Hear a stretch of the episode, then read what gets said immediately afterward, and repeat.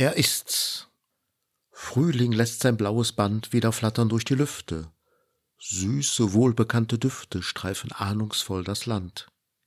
Veilchen träumen schon, wollen balde kommen. Horch, von fern ein leiser Harfenton. Frühling, ja, du bist's. Dich hab ich vernommen. Hallo und guten Tag. Mit diesem Frühlingsgruß von Eduard Mörike möchte ich euch alle ganz herzlich willkommen heißen zur Aprilausgabe von Peters Literaturküche. Für den April bin ich auch auf die Bezeichnung Grünmond gestoßen. Das ist eine sehr alte Bezeichnung für den Monat. Die jeweiligen Vollmonde hatten früher, in früherer Zeit, jeweils einen eigenen Namen. In diesem Fall eben Grünmond oder Ostermond, denn nach dem ersten Frühlingsvollmond wird der Termin für Ostern berechnet. Ostern ist halt der erste Sonntag nach dem ersten Frühlingsvollmond. Und da diese Folge kurz vor Ostern online geht, bleiben wir auch ein wenig beim Thema mit den nächsten zwei Texten. Zuerst etwas von Johann Wolfgang von Goethe. Osterspaziergang. Vom Eise befreit sind Strom und Bäche durch des Frühlings holden belebenden Blick. Im Tale grünet Hoffnungsglück. Der alte Winter in seiner Schwäche zog sich in raue Berge zurück.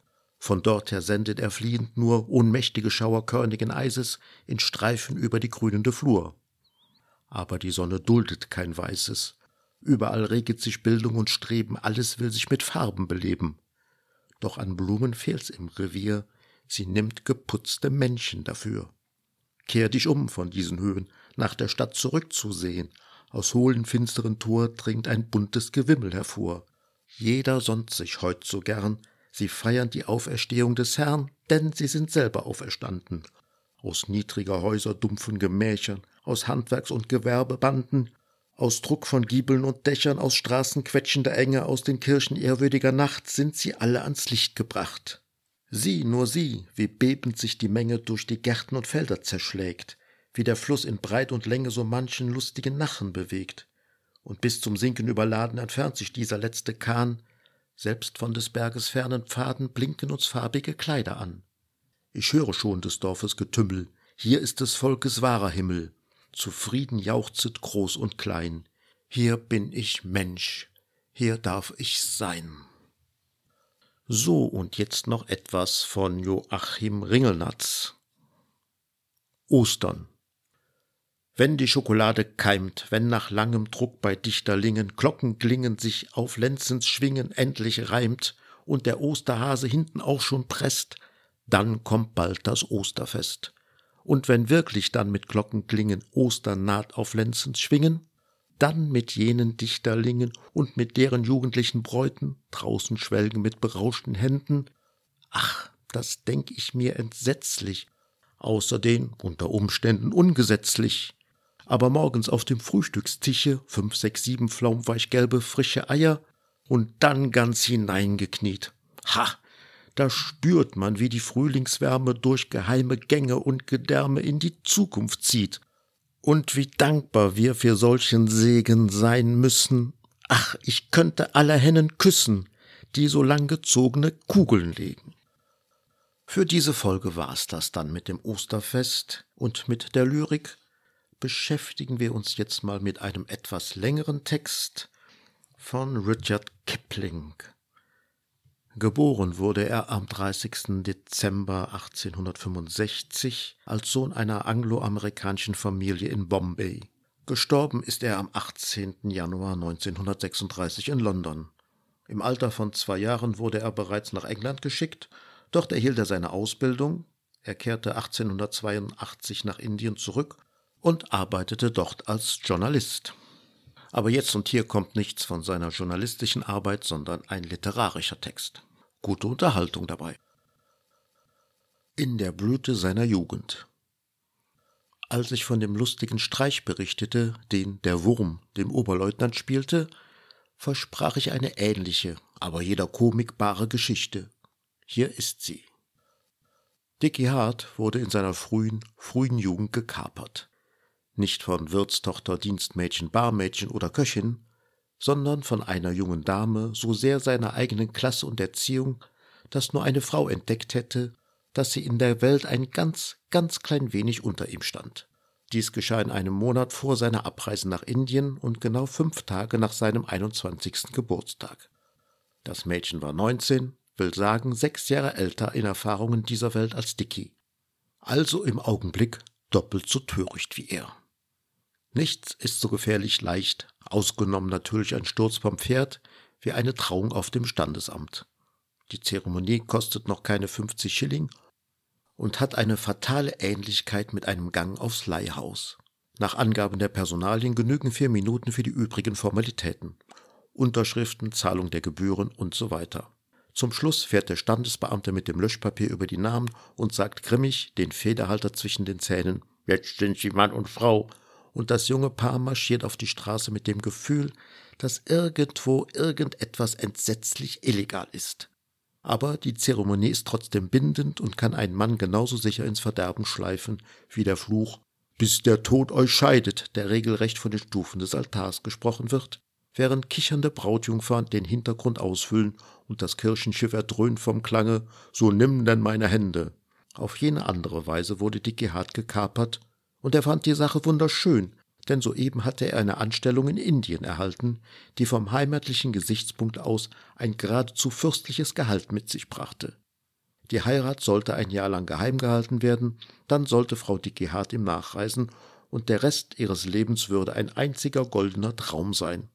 So wenigstens wurde der Plan unter den Laternen des Edison Road Bahnhofs entworfen, und nach kurzen vier Wochen kam Gravesend und Dicky dampfte seinem neuen Leben entgegen, während sich das Mädchen in dem 30 Schilling die Woche kombinierten Wohn- und Schlafzimmer Montpellier Square, Seitengasse des Knightbridge Kasernenviertels, die Augen ausweinte. Aber das Land, in das Dicky reiste, war ein hartes Land, wo Männer von 21 Jahren noch als sehr junge Burschen gelten und das Leben ungewöhnlich teuer ist. Das Gehalt, das aus einer Entfernung von 6000 Meilen betrachtet so stattliche Dimensionen zu haben schien, reichte nicht weit besonders wenn Dicky es durch zwei dividierte und mehr als die größere Hälfte nach Nummer 1 bis 6, 7, 8 Montpellier Square sandte. 135 Rupien als Rest von 330 ist nicht viel zum Leben, aber es war natürlich lächerlich anzunehmen, dass Mrs. Hart ewig von den 20 Pfund auskommen könnte, die Dicky von seiner Ausrüstung abgespart hatte. Und Dicky sah das auch ein und er sandte natürlich sofort eine Remesse, wobei er jedoch ständig im Auge behielt, dass zwölf Monate später 700 Rupien darlegen mussten, um die Überfahrt erster Klasse für eine Dame zu bezahlen. Wenn man zu diesen Bagatellen noch die natürlichen Instinkte eines Jungen hinzurechnet, der in einem neuen Lande ein neues Leben anfängt und sich sehnt, unter die Leute zu gehen und sich zu amüsieren, sowie die Notwendigkeit, sich mühsam in ganz fremde Arbeit einzuarbeiten, das allein sollte eines jungen Burschen Kraft beanspruchen, so wird man einsehen, dass Dicky unter ziemlichen Hindernissen seine Laufbahn begann. Ja, er selbst sah das sogar ein. Für zwei, drei Sekunden. Trotzdem ahnte er noch nicht den vollen Glanz seiner Zukunft. Als das heiße Wetter einsetzte, schlangen sich die Ketten fester um ihn und fraßen ihm ins Fleisch. Anfänglich kamen Briefe, ausführliche, sieben Seiten lange, kreuz und quer geschriebene Briefe von seiner Frau, die ihm erzählten, wie sehr sie sich nach ihm sehnte und was ihnen für ein Himmel auf Erden erblühen würde, wenn sie erst beisammen wären. Dann klopfte wohl irgendein jugendlicher Insasse des Junggesellenheims, in dem Dicky abgestiegen war, an die Tür von Dickys kahlem kleinen Zimmer, und ihm aufzufordern, doch einmal herauszukommen und sich ein Pferd anzusehen. Für ihn absolut das Richtige, aber Dicky konnte sich kein Pferd leisten und musste das dem anderen auseinandersetzen. Dicky konnte es sich auch nicht leisten, in dem Junggesellenheim zu wohnen, und auch das musste er auseinandersetzen, ehe er in ein einzelnes kleines Zimmer ganz in der Nähe des Büros zog, in dem er den ganzen Tag über beschäftigt war. Dort wirtschaftete er mit einem Inventar von einem grünen Wachstischtuch, einem Stuhl, einer eisernen Bettstelle, einer Fotografie, einem Zahn Putzglase, sehr stark und möglichst unzerbrechlich, und einem Kaffeefilter im Werte von sieben Rupien sechs Annas. Mittagessen erhielt er laut Vereinbarung für 37 Rupien im Monat, was eine schamlose Übervorteilung bedeutete. Einen Puka oder Luftfächer hatte er nicht, denn ein Puka kostete monatlich 15 Rupien. Aber er schlief auf dem Dache seines Büros mit sämtlichen Briefen seiner Frau unter dem Kopfkissen.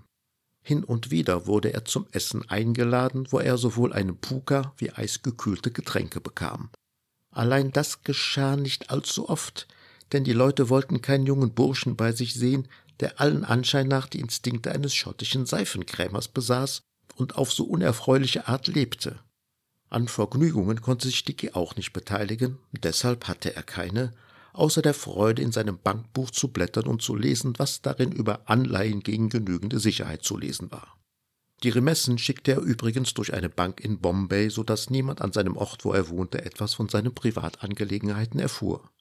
Allmonatlich sandte er alles, was er nur irgend hätte erübrigen können, nach Hause für seine Frau und für noch etwas anderes, von dem man erwartete, dass es demnächst konkretere Formen annehmen und einiges Geld kosten würde. Etwa um diese Zeit wurde Dicky von einer nervösen, quälenden Furcht befallen, wie sie einen verheirateten Mann mitunter verfolgt, wenn er sich nicht wohlfühlt. Er hatte keinen Anspruch auf Pension, wie wenn er nun plötzlich stürbe und seine Frau unversorgt zurückblieb. Dieser Gedanke pflegte sich seiner an stillen, heißen Nächten zu bemächtigen, wenn er oben auf dem Dache lag bis es ihn schüttelte und sein Herz ihm glauben machte, dass er auf der Stelle an einem Krampf sterben müsste. Auch das ist eine Gemütsverfassung, wie sie kein Junge in seinem Alter kennen dürfte. Das Ganze ist eine Sorge für einen in sich gefestigten, reifen Mann, und unter diesen Umständen machte es den armen, pukerlosen, schwitzenden Dicky Hart halb verrückt. Dabei konnte er sich niemandem anvertrauen. Eine gewisse Anzahl Widerstände ist für jeden Mann so notwendig wie für einen Billardball. Beide verrichten gegebenenfalls Wunder. Dicky brauchte sehr dringend Geld und arbeitete wie ein Pferd dafür, aber natürlich wussten die Leute, die seine Arbeitskraft gekauft hatten, dass ein junger Bursche mit einem gewissen Einkommen sehr behaglich leben kann, und Gehälter sind in Indien eine Frage des Alters, nicht der Leistungen.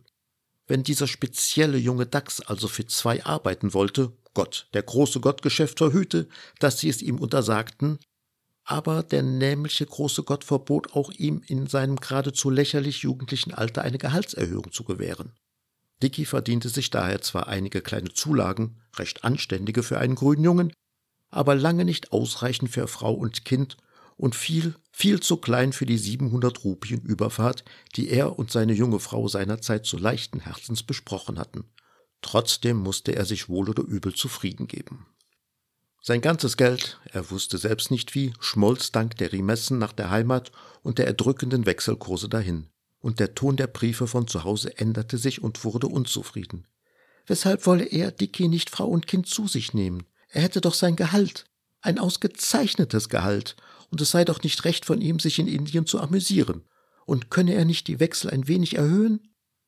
Hier folgte eine Liste einer Babyausstattung so lang wie eine Wucherrechnung, und Dicky, der sich halb krank sehnte nach seiner Frau und nach dem kleinen Sohn, den er nie gesehen hatte, was wiederum ein Erlebnis ist, das kein Jungen in seinem Alter durchmachen dürfte, erhöhte den Wechsel und schrieb sonderbare, halb knabenhafte, halb männliche Briefe des Inhalts, dass das Leben doch nicht ganz so vergnüglich sei, und würde die kleine Frau nicht noch ein Weilchen warten?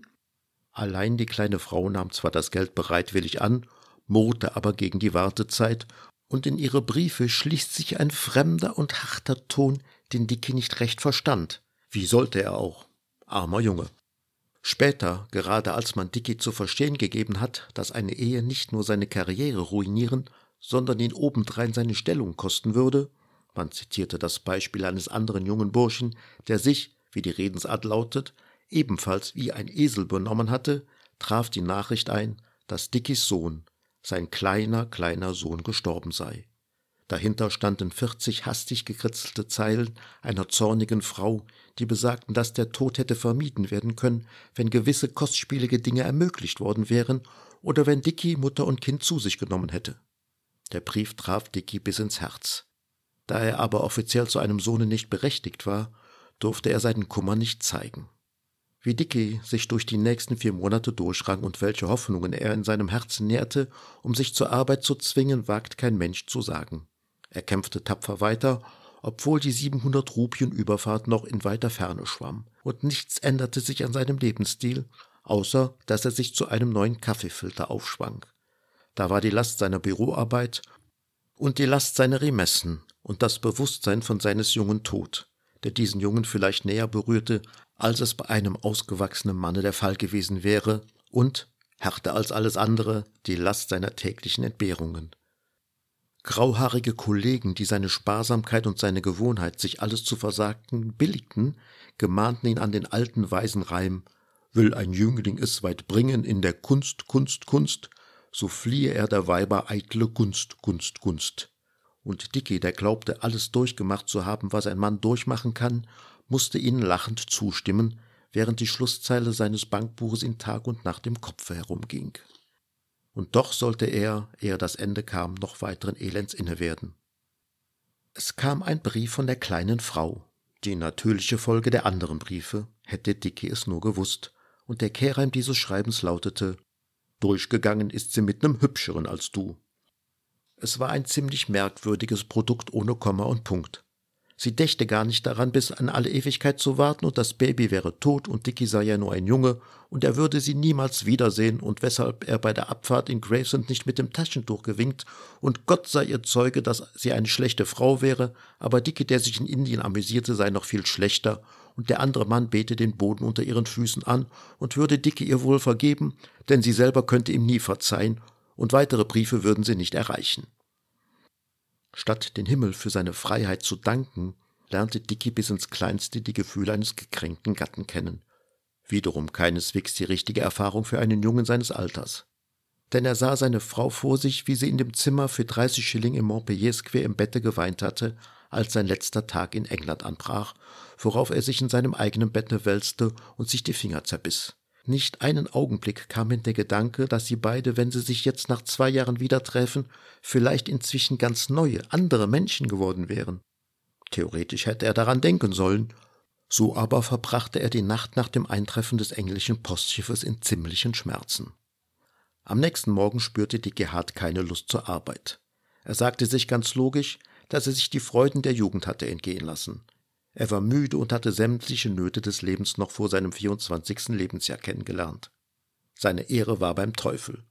Hier rührte sich in ihm der Mann, und jetzt wolle er auch zum Teufel gehen. Das war wieder der Junge, der aus ihm sprach. So neigte er den Kopf auf das grüne Wachstischtuch und weinte, ehe er auf seine Stellung und auf alles, was sie ihm bot, verzichtete. Doch jetzt kam der Lohn für seine Dienste. Man bot ihm drei Tage Bedenkzeit und der Chef seines Büros sagte nach einigen Hin- und Her-Telegrafieren, es sei zwar ein ganz ungewöhnlicher Schritt, aber in Berücksichtigung der außerordentlichen Fähigkeiten, die Mr. Hart zu dieser und jener Zeit gezeigt hätte, sei er in der Lage, ihm eine ungleich höhere Stellung anzubieten. Zu Anfang nur auf Probe, später jedoch, bei natürlichem Verlauf der Dinge, für dauernd. Und wie hoch ist dieser Posten dotiert? fragte Dicky. Mit 650 Rupien, antwortete langsam der Chef in der festen Erwartung, den jungen Mann vor Dankbarkeit und Freude zusammenbrechen zu sehen. Jetzt hatte er es also erreicht. Genug für die 700 Rupien Überfahrt und genug, um seine Frau und den kleinen Sohn zu retten. Dicky brach in brüllendes Gelächter aus. In ein Gelächter, das stärker war als er, ein hässliches, disharmonisches Gelächter, das augenscheinlich kein Ende nehmen wollte.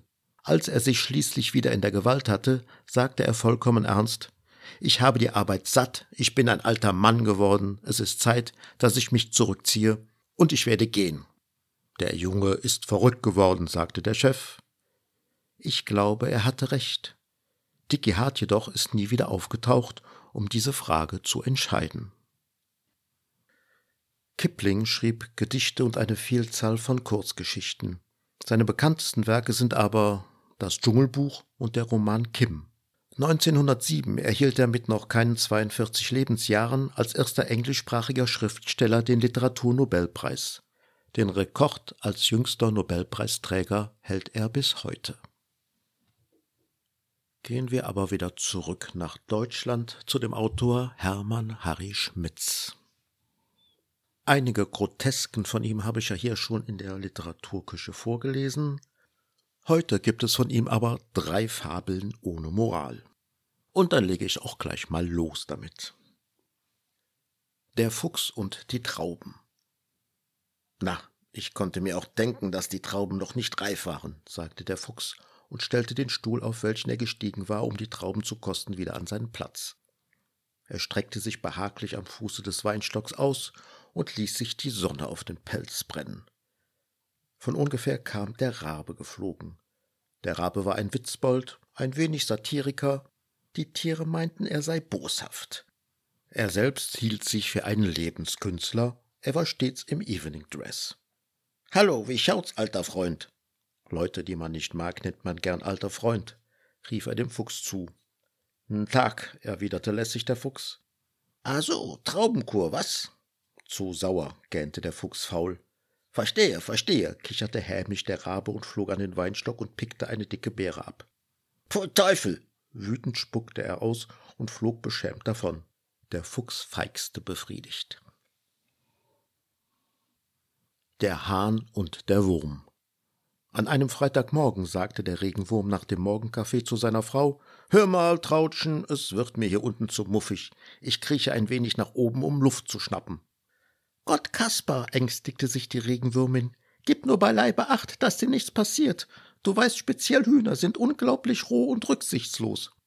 Ich bin ein Fatalist, sagte der Regenwurm kurz und verabschiedete sich von seiner Frau. Leise vor sich hin weinend schaute die Gute ihrem Gemahl nach, bis er an der Biegung des Ganges verschwand. Im Hühnerstall krakielte zur gleichen Zeit der Hahn mit den Hühnern. Ich bin den ewigen Körnerfraß leid. Wenn derartig nachlässig für mich gesorgt wird, suche ich mir draußen selbst etwas. Wann hatte ich den letzten Regenwurm? fuhr er sein Lieblingshuhn Mathilde an. Um Pfingsten, stammelte dieses ganz zerknirscht. Der Hahn warf die Tür ins Schloss und ging auf den Hof. Der Regenwurm war mittlerweile oben angelangt und hatte gerade das Loch verlassen.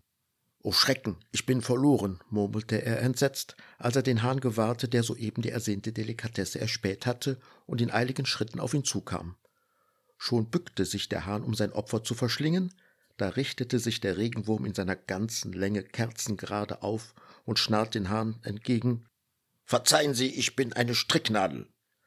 Der Hahn prallte zurück. Da er nicht gern Stricknadeln mochte, stammelte er verlegen Dann entschuldigen Sie bitte, machte eine leichte Verbeugung und ging weiter. Der Wurm lachte sich ins Fäustchen. Die Rangierlokomotive und der Prellbock. Sie sind mir im höchsten Grade unsympathisch. Um mich nicht schärfer auszudrücken, sagte die Rangierlokomotive zum Prellbock. Es war eine Rangierlokomotive älterer Konstruktion, die nur noch dazu verwandt wurde, auf dem Hauptgüterbahnhof Waggons, die entladen werden sollten, in ein sogenanntes totes Gleis zu ziehen, an dessen Ende der Prellbock stand. Unsympathisch sind Sie mir, knirschte sie und rannte absichtlich hart gegen den Prellbock. Lassen Sie mich bitte doch bitte nicht immer unter Ihrer Unzufriedenheit leiden. Ich kann doch nichts dafür, dass man Sie hier auf dem Rangierbahnhof gesteckt hat, meinte der Prellbock gutmütig. Ergeben Sie sich doch in Ihr Schicksal. Ergeben, ergeben, so ein dummes Gewäsch. Man möchte explodieren, wenn man es mit ansehen muss, wie man heute unreifen, unerfahrenen Laffen von Maschinen kaum der Werkstätte erwachsen Züge anvertraut. Einen roten Streifen um den Schornstein und all diesen andere Fildefatzereien habe ich nicht.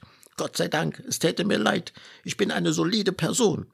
Ich, ausgerechnet ich, bin dazu verdammt, blöde, ungebildete Güterwagen auf und ab auf diesem idiotischen Gleise zu ziehen. Veraltet sei ich. Ha! Ha! Ha! Ich! Veraltet! Und Sie? fiel sie plötzlich über den Prellbock her. Sie haben nicht das geringste Verständnis für die Tragik in meinem Leben. Ihre langweilige Physiognomie immer vor Augen, das geht mir, weiß Gott, auf die Nerven. Sie sind schuld. Sie versperren mir den Weg in die Welt. Ha! Wie würde ich den Herren vom grünen Tisch zeigen, was eine veraltete Lokomotive zu leisten vermag? Hätte ich nur freie Fahrt vor mir. Sie, Sie versperren mir den Weg. Sie reaktionär. Wenn Sie wüssten, wie ich Sie hasse, vom Grunde meiner Seele aus hasse. Glotzen Sie nicht so dumm. Sie rannte wütend gegen den Prellbock. Immer Ruhe, Ruhe, suchte der Prellbock, die Aufgeregte zu beschwichtigen. Sie verbiegen sich nur die Puffer, und das ist schmerzhaft.